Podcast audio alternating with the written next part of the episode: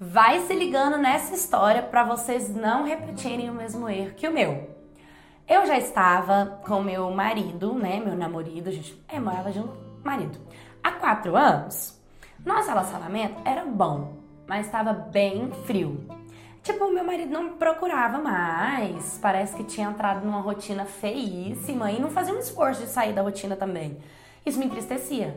Eu sabia que o problema não era meu, porque eu sempre fui uma mulher muito, assim, cuidadosa comigo mesma, né? Sempre gostei de ir no salão, de andar bonita, cheirosa, bem arrumada. Então, assim, eu sentia falta de elogios e de coisas do tipo, né? Eu chamava atenção, mas, cara, ficar cobrando isso não é a famosa migalha? Então eu achava um absurdo eu ter que ficar aceitando migalhas e ter que ficar pedindo atenção ou que a pessoa goste de mim ou me sinta, sinta assim, me elogie, me ache bonita, cheirosa. Eu acredito que é o que todas as mulheres querem, né? Enfim, eu tava desempregada. Eu precisava de arrumar um emprego e arrumei um emprego para mim. O meu marido, ele não gostou muito não, porque ele sempre foi daqueles caras assim, ah, a gente tem que trabalhar junto na mesma empresa. Só que a gente já tava procurando emprego há um tempão e nenhum dos dois estava conseguindo, então eu consegui essa. Falei, eu vou agarrar, porque eu sempre gostei de ser independente, ter minhas coisas, eu não ia perder a oportunidade. Enfim, comecei a trabalhar lá. Incrível. Passou mais ou menos um mês e um homem começou a trabalhar lá também. Gatíssimo. E tipo, ele começou a me encarar. E eu comecei a encarar ele também. A gente nunca tinha se falado, era só isso. Eu sabia que ele era casado, porque ele falava muito da mulher dele. Sempre que ele tinha oportunidade, ele falava da esposa dele. E era até bonito a forma que ele falava dela. Mas ele sempre me encarava também. E nisso a gente começou a trocar olhares, trocar olhares tal. Até que um dia a gente pegou e estava sozinho na, na sala de refeição da empresa. A gente começou a conversar e trocamos é, olhares e conversamos. Depois disso, a gente começou a se encontrar sempre naquele horário na refeição, porque a gente percebeu que ninguém estava ali. E a gente começou a conversar bastante, a gente começou a se aproximar muito, e foi onde a gente marcou pela primeira vez de sair do trabalho e tomar uma cervejinha.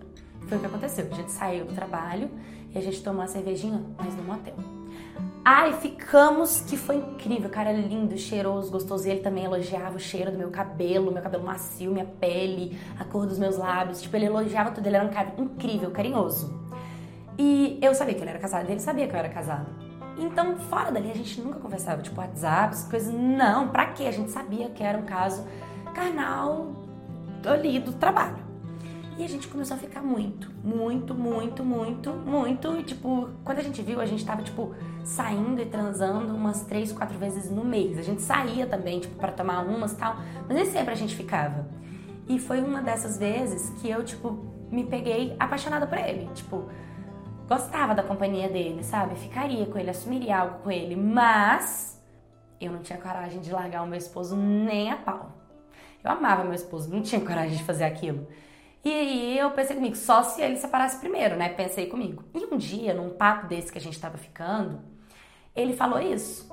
Ele falou que se a mulher dele descobrisse, ele terminava, mas agora chegar nele contar para ela, nunca na vida. E que teria coragem de me assumir também. E eu achei aquele o máximo, porque eu vi que era recíproco, sabe? E nessa mesma época, lá no serviço, a gente já não fazia mais questão de esconder que a gente tinha um caso. E olha que ele falava direto da mulher dele, mas dava em cima de mim e na frente de todo mundo. Tava todo mundo sabendo de tudo isso. Aí teve um dia que os nossos patrões descobriram, chamaram nós dois lá e aí decidiu transferir ele, né? Chamou minha atenção e transferiu ele de lugar. Nossa, foi horrível ir trabalhar e não ter ele, não ter as trocas de olhares, não ter as conversas, não ter os nossos rolês. Mas acredita que mesmo assim a gente continuou tendo caso, mas era bem escondido. O que é que eu pensei pra gente poder ficar mais perto? Eu vou dar um jeito da mulher dele saber logo que a gente tem esse caso, porque aí ele separa, entendeu? E aí a gente pode ficar mais de boa, separa do meu também e a gente não precisa ficar tão longe mais. E aí o meu desespero fez eu fazer isso. Eu contei tudo para uma melhor amiga e a gente ligou no serviço da mulher dele e eu contei detalhadamente tudo que eu sabia dela, do casamento, da vida, da casa, de tudo, de tudo, de tudo, de tudo. E aí foi onde eu me ferrei. Por quê? Porque ela escutou, aham, aham, aham, o telefone, ah, beleza, beleza, desligou o telefone. E ele brigou comigo, ela decidiu perdoar ele, eles continuaram juntos porque ele não teve coragem de largar ela. Ela ligou pro meu marido, contou tudo para ele. Ele saiu de casa, eu fui demitida do meu emprego e eu fiquei na pindaíba, sem os dois maridos e desempregada, sem saber o que fazer na vida. Fiquei perdida, eu entrei num trabalho para melhorar de vida e acabei destruindo completamente. Eu sabia do que eu estava fazendo, sou responsável, responsável pelos meus erros e sofri bastante. Me arrependi ao extremo, por mais que o que nós tivemos foi incrível, eu me arrependi muito do que eu fiz. E depois de uns quatro meses conversando com meu marido, ele decidiu me perdoar e voltar comigo. Hoje tem 11 anos que a gente está junto e a gente tenta não relembrar desse passado.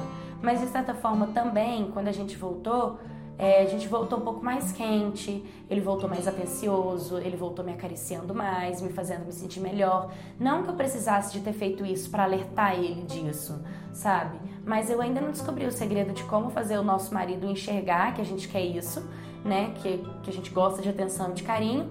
E eu me arrependo de ter traído ele, mas foi uma experiência muito importante, porque hoje não passa duas vezes na minha cabeça é fazer isso novamente.